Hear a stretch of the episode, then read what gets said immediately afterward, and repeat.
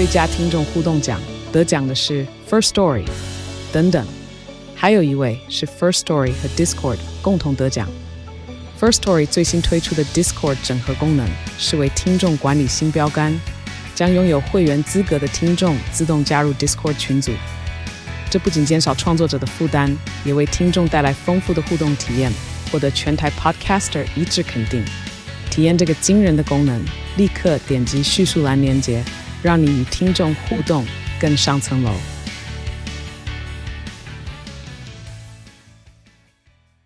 我是赵少康，欢迎你来到赵少康时间现场。这个天气还是怪怪的，晚上其实还蛮凉的，白天又热，那好像雨也下不到中南部。所以呢，水还是有问题哈，水荒。今天四月十一号，昨天天气跟昨天类似，中央气象局说哈，各地是晴到多云的天气啊，只有东半部零地区呢有零星短暂雨，其他地方都还好啊。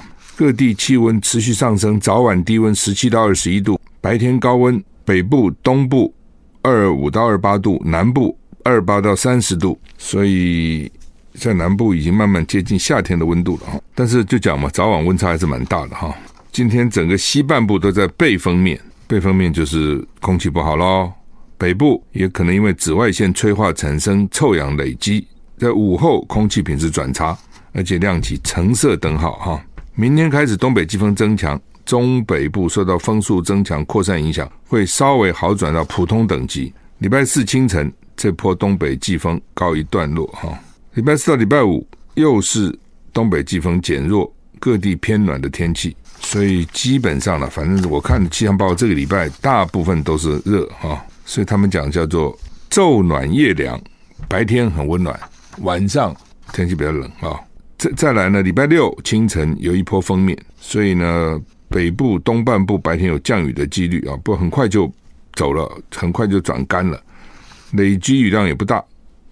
所以没有办法帮水库解渴哈。那吴德荣怎么讲呢？吴德荣专栏说，礼拜六封面带雨快速掠过，晚上锋面远离，天气好转。礼拜天到下礼拜二，各地晴朗稳定，三天白天像夏天一样啊，晚上还是凉啊，早晚还是凉。所以最近大概就是这样啊。四月到五月大概就要开始慢慢热了哈。今年闰二月哈。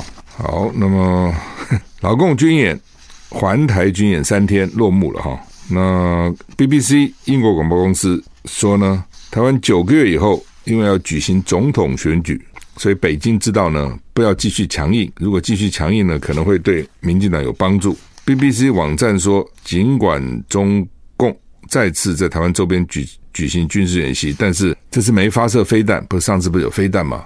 啊，而且只三天啊，上次好像一个礼拜吧。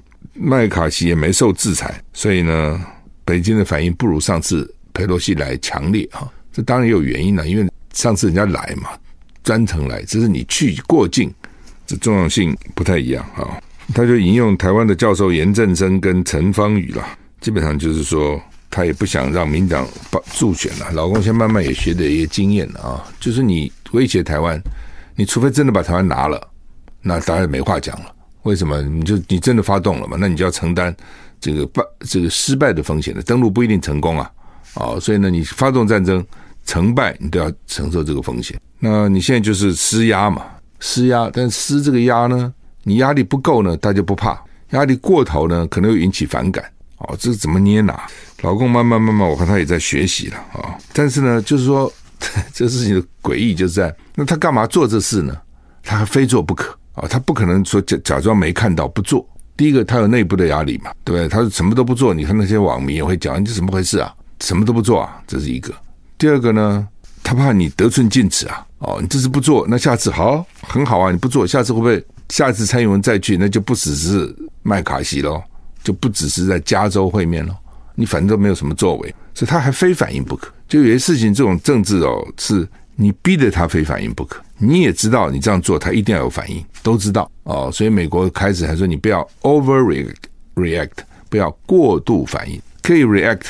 但是不要 over，就是我也知道你一定会有动作，你一定会讲话，你一定不可能什么都不说，假装看不到。但是呢，不要过分了哦，适可而止了哦。我们知道了，我们知道了哦。所以呢，这个很麻烦就在这里啊，也很诡异啊。就常常就想说，那你何必为这三天有什么意思嘛？对不对？台湾也没有在乎啊，哦，股市也没有剧烈的震荡啊，但是呢，他还非做不可。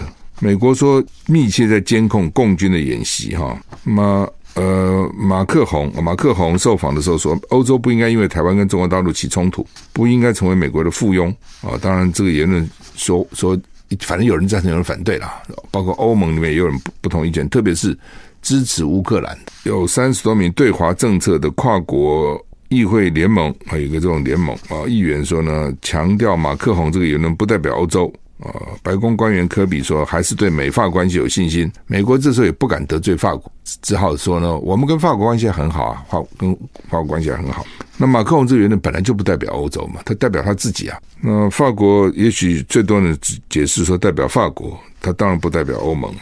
马克宏在回程飞机上接受媒体访问。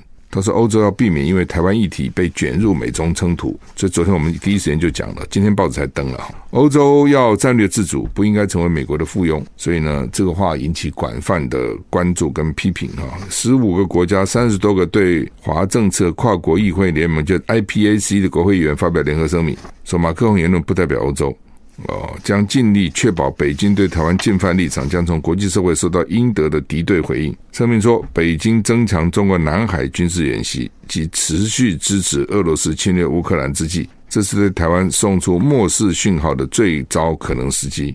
台湾人民民主的声音必须被尊重。白宫国安会议发言人科比说，拜登政府还是对美国跟法国良好的双边关系感到安心跟自信。他提到。拜登跟马克宏的私人情谊，也说两国正在许多不同议题合作。华府跟巴黎是在转是在伙伴关系网络中同心协协力努力的伙伴啊，就是这就是哈法国的厉害在这里。换句话说，拜登对他是很好啊，对不对？哦，两个人也见过很多次面了，呃，也这个国事访问了都干了。但是呢，法国就是我有自己立场啊，我不都听你美国的，对，所以有的时候我要说你美国很重要，有的时候我骂你啊。或是我不骂你，至少我说我不是跟着你跑啊，我不是你跟屁虫啊，我要独立自主啊。那美国敢因此跟法国断断绝关系吗？敢骂法国吗？不敢啊。美国还得讲，哎呀，我们跟他关系很好啊，我们没有问题啊，等等啊。这就是美国哦，他也不敢跟法国高声喧嚷啊。换句话说，美国这个国家就是这样哦，你该讲的你就讲，你只要有道理，人家也不敢。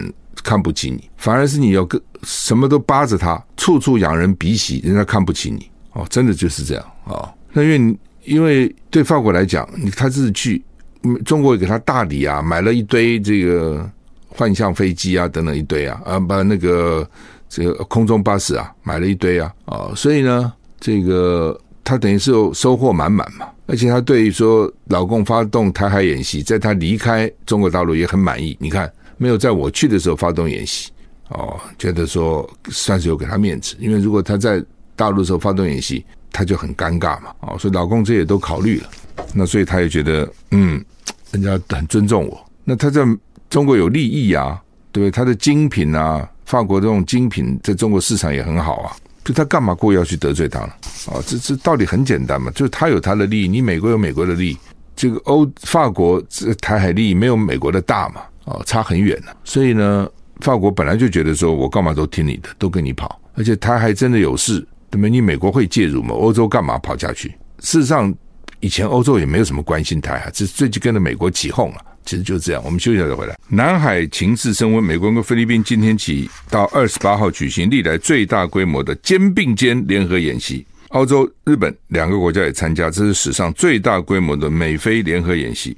将首度实弹演练，在南海集成目标船只，西太平洋海域俨然成为中美两军较劲的棋盘啊！美国总统拜登将于四月十一号到十四号出访英国跟爱尔兰。美国国务院表示呢，美国国务卿布林肯计划本周陪同总统拜访爱尔兰跟英国两国，他会前往越南及日本，参与庆祝美越两国建立全面伙伴关系十年。然后，布林肯将出席在日本轻井泽举行的七大工业集团 G7 外长会议，届时他跟各国外长会讨论一连串全球性的问题。哈，就说整个南海或是印度洋，原来老共不行嘛，老共海军原来不行，所以原来也没什么问题。那自从老共海军起来以后呢，老美就紧张了哦，在这个地方就没事给你警察给你演习啊等等，他就防止。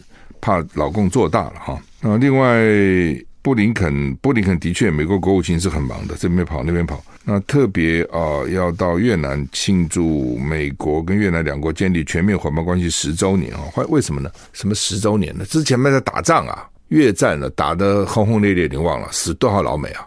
所以美国这个国家很健忘哦，他的健忘呢，包括他对他的好朋友的健忘，以及他对敌人的健忘。所以这个国家也有他他的这个特别之处了。你说天真吗？你说单纯吗？也不是，但是呢，也很怪。如果是这个其他国家哈，像像跟在越南打成那样一个惨烈的战争，就被赶出越南哈，那个不是很短时间能够忘掉的哦，死那么多人，退伍军人对不对？那么多后来这个有这种战后的这种症候群，他说好就好了，为什么？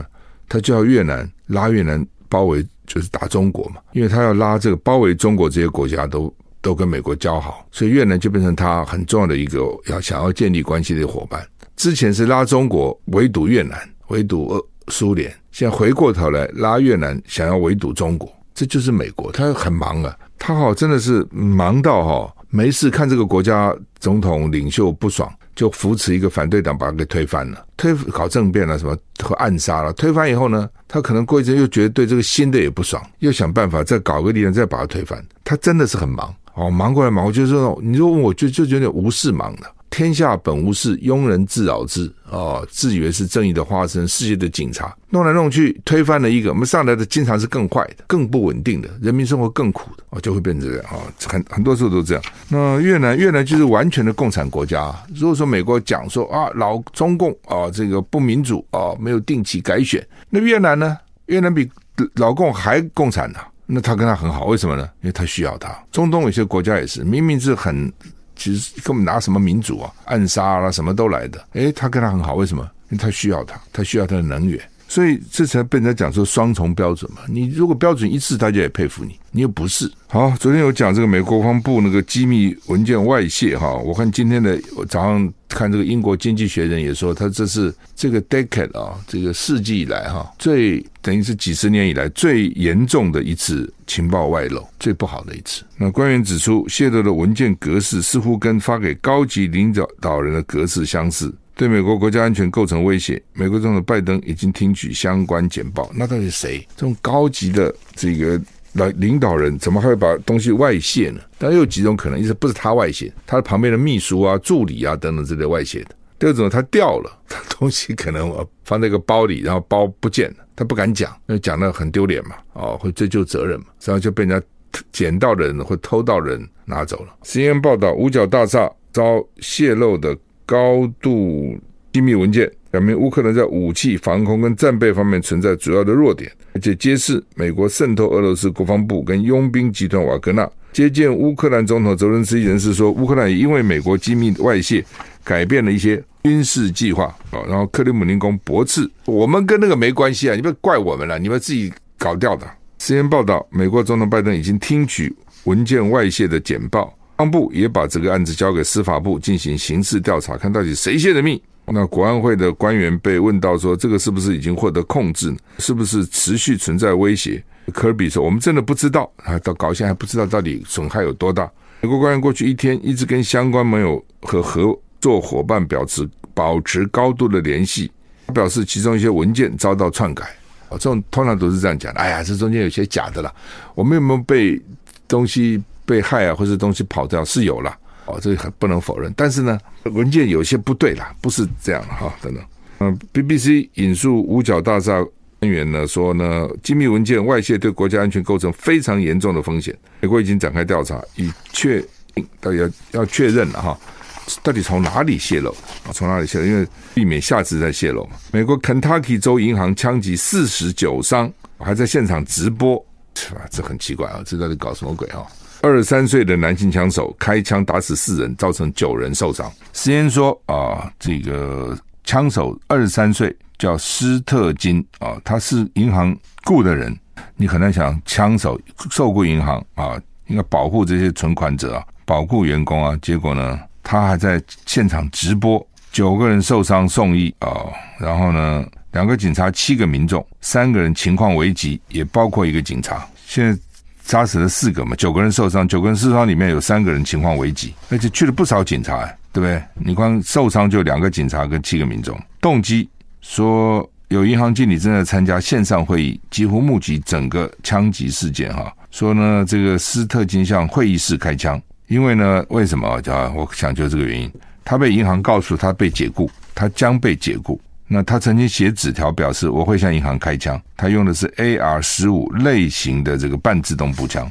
拜登又谴责这起大规模枪击事件，他说再一次我们的国家在毫无意义的枪支暴力以后哀悼，太多美国人正因为不作为付出生命代价，他们就叫国会好说国会啊你要这个解决枪支暴力问题，那你问题你拜登也做那么久的参议员了，那当时你解决了什么问题？你现在到了行政部门讲国会啊解决啊要解决啊等等啊，唉。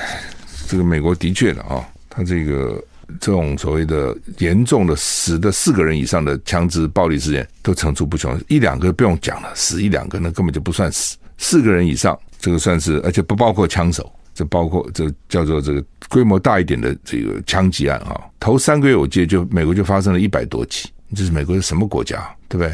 实在是很可怕啊！而且现在治安非常不好啊，很多地方的治安非常不好啊，旧金山治安也不好，纽约治安也不好，都不好。台股现在涨八点哈，好，联合报、中国时报都登的头版都是在讲这个，这是老共的演习了哈。中国时报讲说，美军驱逐舰米利厄斯号驶进南沙群岛美济礁十二海里内，中美两军较劲啊。那这是一个，另外呢，共军环逃环台军演落幕。山东舰演训舰载机起降达一百二十架次。山东舰在宫古岛以南约两百三十公里以外海域呢，进行舰载机歼十五起降演练。这个照片呢，是有个照片是日本防卫省有一个就是战斗机呢，歼十五在山东舰上起飞。舰上的飞机起飞是非常困难的哦，非常困难，而且对那个飞机哈本身哦的这个。受损程度也比在路面降低大，那他要勾住嘛，就是尤其降落的时候要勾住。那飞行员要经过非常严密的训练哦，所以他们为什么说老共的航空母舰跟老美比还差很远？其中之一就是飞行员，因为你光个航空母舰不稀奇嘛。航空母舰为什么叫做航空母舰？小时候听不太懂，看英文就懂了。英文就是说这个舰就是载飞机的舰，所以那个航空母舰其实你仔细想就是。战斗机的母舰呐，你看战斗机的很小啊，战斗机不可能很大哦，要很快啊，要能够搏斗啊，在空中啊，所以呢，它也不能载太多油，所以它航程是有限的。但是呢，如果我放在航空母舰上，我就不飞嘛，我航空母舰走到一个地步靠近你，我再飞起来嘛，就等于是把我的空军基地移动到你家的门口。本来我离你很远了，我飞机飞去，那飞不回来了。除非在空中加油啊！但是呢，我现在有航空母舰，我根本就省掉飞的这段时间嘛。哦，所以它的飞，它的上面的战斗机就很重要。那战斗机问题，你要飞起来才有威力啊！你们都在舰上有什么威力呢？他就要练习这个起在起降，在舰上的起降。那最早的时候呢，两天以前还说呢，哎呦，没有看到山东舰的这战斗机起降，没看到。那么现在说已经起降一百二十架次，他也在训练。哦，他的航空母舰成成军没多久。他也在训练，他不像说美国的那个核动力潜舰，因为核动力嘛，就像我们的核电厂，你那个核燃料一进去，起码一年了，而且好几年可以使用。哦，那你油你天然气不行啊，夏天只能储存七天，冬天十一天，你的油也是要要经常补给啊。所以只有核电，它是可以不不需要每天去换燃料，可以撑很久。那核潜核母舰也是一样哦，航空母舰它用核动力。它就可以走很久。那如果它不是核动力，是那种柴油的，那你就必须要有运油船去补给它。哦，打仗的时候就把你运油船打掉就好了，因为运油船比较好打嘛。航空母舰比较难打，那么大，我把你运油船打掉，你航空母舰没有动力了，那没有油了，你吃不没有吃饭了，你怎么活动呢？怎么运动呢？怎么出力呢？怎么打仗呢？其实就这个意思了。那所以老共现在还都是柴油动力的，并不是核动力的。所以我就讲说，其实差很远哦。老共看刚开始跟老美其实差很远。那老美的做法就是说，你刚开始都不准你给他开始，刚开始要把你干下去，哦，还等到你将来慢慢长大嘛。其实就这样哈。联合报头版只叫五十四架攻击越中线，我们侦获九十一架次，就是。每天的架次九十亿跟五十架四架次月中线都破了单日的记录。这个专家哈一直一直很担心呢啊，说到时候会不会是擦枪走火？一句学者哈，基本上我没有那么担心擦枪走火了。为什么擦枪走火什么了不起啊？擦枪走火，大家讲说这是擦枪走火，那就好了嘛，双方克制嘛。哦，所谓的擦枪走火就无意义的，我不是有意要去打你的，然后撞了，或是碰到了，或是某个年轻飞行员火气上来了。哦，或是老老共前两前几年在南海跟美军的擦撞，有没有引起世界大战？没有嘛，所以大家说都各自知道说哦，这擦枪走火了。好了，那现在是注意点，就是这样。所以我真的不担心擦枪走火。你说因为擦枪走火就引起大战，不可能了。我比较担心的是哦，他这样没事跟你围啊围啊围成习惯，他这个围也在学经验呐、那我们什么都不能做啊，我们好像就是被围，我们就这边看。我们什么也做不了，慢慢我们也无所谓了，股市还涨，什么都都无所谓。那么有一天他真的给你包围起来了哦，而且他他已经很熟练了，该怎么样该怎么样都很熟练了哦，那个才麻烦。就是说我们当一方面讲说，哎呀，他必须要做姿态啦，演习个三天的呢，你认为他是白白演习吗？他当然不是啊，他就在演习啊。这个演习将来真真的作战的时候，真的。真的开始对你产生这个这个什么动作、军事行动的时候，他就有经验了，主要在这里。那我们好像也没什么办法。好，那么联合报的头版都登的，还登这个中国时报也有了哈，就讲 NCC 了哈。那因为他又一个案子，NCC 判这个中天啊，然后呢，现在又被讲说败诉了，说免罚。那 NCC 呢，最近编这个诉讼费用编增加很多倍啊。联合报的标题叫 “NCC 官司暴增，诉讼费增加八倍，预算一千三百一十万”。那 NCC 主委陈耀生说：“我们是被告啊，啊，就是说，我觉得陈耀祥那个逻辑上有问题。他就说，不是我们要告啊，我们是被告啊，说我们要编诉讼费，我们请律师啊。那不不告我们不就好了吗？那问题人家为什么要告你呢？基本上民不与官斗啊，一般的情况就算了了，谁去跟你官斗？一定是啊，你太过头了嘛。”过头到大家觉得忍无可忍，只好去告你，或者你的这个判裁判判决太没道理，所以去告你。那而且不止中天呐，哦，还有系统业者什么都有不少案子啊。那中天被罚二十五件呢，五件他们就算了，他们大概觉得自己不用再告了，剩下二十件都告行政救济，七件判决确定，七件里面呢，NCC 五件胜诉，两件败诉，十三件呢还没有确定。所以呢，这个当然这个东西有跟案情本身有关，跟法院也有关系，跟法官也有关系的哈。那但是最近好几件哦，这个中天都胜诉啊。那这样问题就来了，那当时你把人家中天执照收回了，有没有问题啊？你的你的理由就是他常常被你罚嘛，罚超过多少，所以呢，我就把你执照给给没收了。其实你在我来看，你 NC 根本是蓄意，就是我就是已经要把你的执照没收了。那我想办法找理由。那这个理由什么？就是你被罚很多。那罚你，就 NC 可以罚嘛？我就罚。那媒体这边也报道说奇怪的，说你跟这个同样的罚，为什么华视新闻去年把战争啊、天灾啊啊、都搞错了，才罚一百万嘛？那为什么 NC 有些案子一罚就是三百万？好，那你现在呢？就是看样子你还是要继续这样这样恶整，所以我就编很多的诉讼预算跟你们对干。这个橘越怀为止了啊，真的是要命。原来呢，台湾没有 NCC 这种东西，原来就是最早就是新闻局了，他就罚的新闻局罚。那后来就觉得说，这个行政机关处罚媒体哈不行，这个哈不中立，而且会人家被人家批评党同伐异，所以呢，就我们要学美国哦，FCC，我们搞一个 NCC 啊，独立机关哦，委员呢。经过行政院长提名，还送到立法院去同意，给他这个有民意基础哦等等。结果呢，还是一样哦。我最早曾经提出来了哦，说 NCC 的委员哦就比照政党，其实包括中选会什么都是比照政党了。你们跟我讲哦，说这都是中立机构，都是自己骗自己了，胡扯在那边胡扯一推一一通了哦，根本就是赢者全拿了。我这个党赢了，我就全部都是我的哦，委员都是我派的，都是亲我的。那更糟，为什么呢？因为以前行政机关呢、他做了什么决定以后，他要负责的，他的这个这个首长也要负责，要负政治责任。现在搞成独立机关，谁都不必负责。为什么说这不是我啊？是委员决定的。然后呢，这些委员呢又在那边相约。照理讲，有什么问题我们就表决嘛，不是就该这样吗？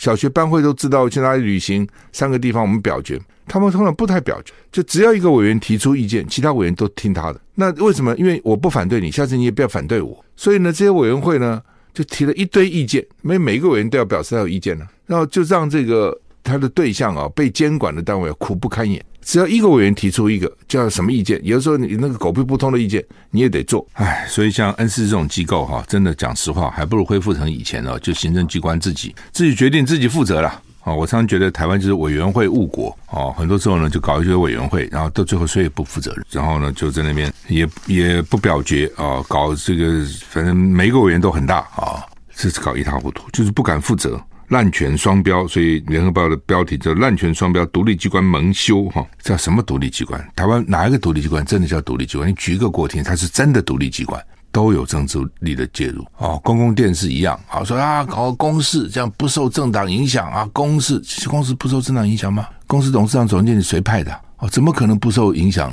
所以都是假的哦，这个都还不如我这我讲说，还不如就用政党比例，至少我还有不同的声音在里面哦，都比现在这种同质性这么高好，包括什么中选会啊，什么都一样，这种什么什么所谓号称的独立机构，没有一个是独立的。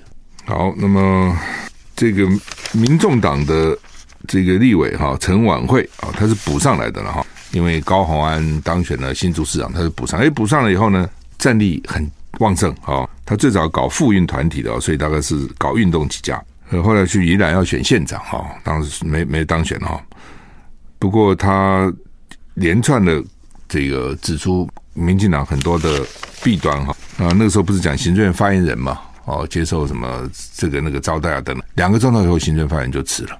后来他又讲这个台盐前董事长、民进党的前中执委陈其玉，在高雄有千坪农牧地上盖这个违法豪宅，哈，那这个陈其钰就立刻说退出民进党。现在又报陈其钰的邻居哦，两个，一个是民进党全国党代表李壮展，一个是高雄市政府顾问林鹤尧，也在农地违法干建物哦，等等哈。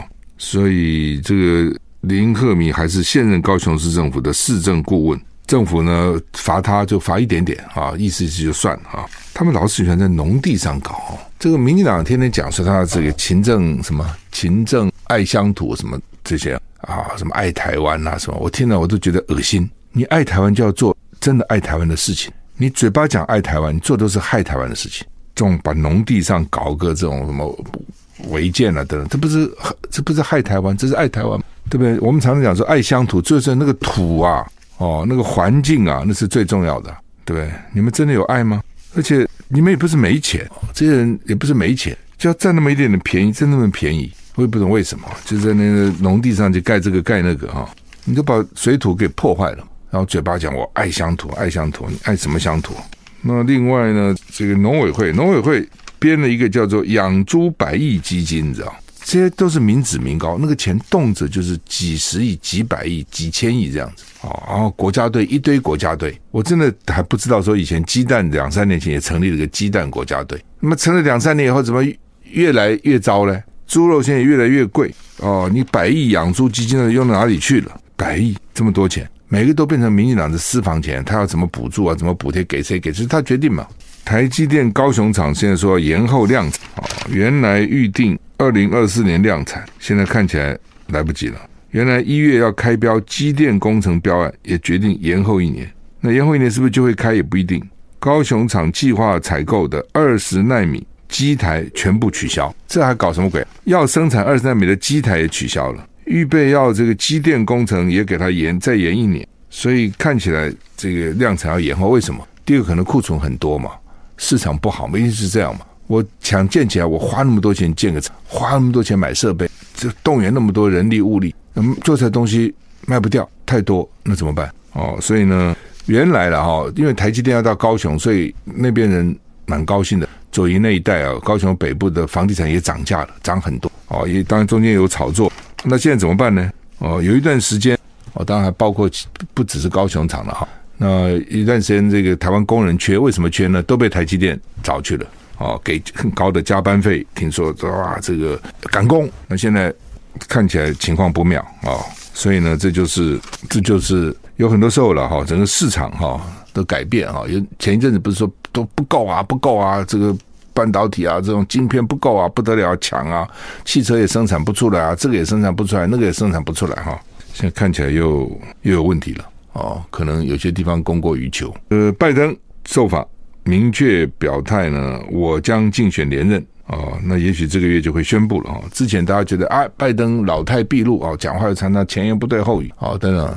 现在看起来他这精神又来了哈。权力这东西就是了哈，一旦坐上去了，你说让他下来就不容易，就等于说我把钱给你了，放你口袋，从你口袋的时候再还给我吧，这也不太容易，这样的道理啊。那美国不是外泄机密吗？说现在显示呢，乌克兰防空飞弹快要没有了。那现在欧美在讨论到底要不要无限制的给。从某个角度看。他们是想把俄罗斯陷在里面，像阿富汗一样把俄罗斯陷在里面。但从另外一个角度，他们自己本身也陷在里面。你就不断的给武器，虽然你没有派兵去了，但你一直给，一直给啊，哦，那给给给他自己都不够了，那自己只有经济生产了。但每个国家你也知道，这兵工产业它不可能无限制生产嘛，它总是那只要都都是人力物力要要花钱的，它总是生产到一个地步以后，它就要停嘛，然后就是库存嘛，不是这样子吗？哦，那你现在我库存的都给你了。我库存都给你，那我怎么办呢？哦，所以就变成我就有意见啦。国内也会有不同的意见，像美国国内都有意见啦。哦，所以像赖赖清德他们说不要以美，不要以美啊，不要以美论。所以我看今天有媒体的标题就是说马克宏变成最大的以美论者，其实不是啦，川普可能还是最大的以美论者。连美国自己国内都怀疑他自己的政府，怀疑他的司法嘛。哦，所以说台湾说我们不能以美，这真的很奇怪，为什么不能以啊？哦，本来就可以移嘛，哦，你说不能移才怪了，你这什么法西斯啊？好，我们时间到了，谢谢你的收听。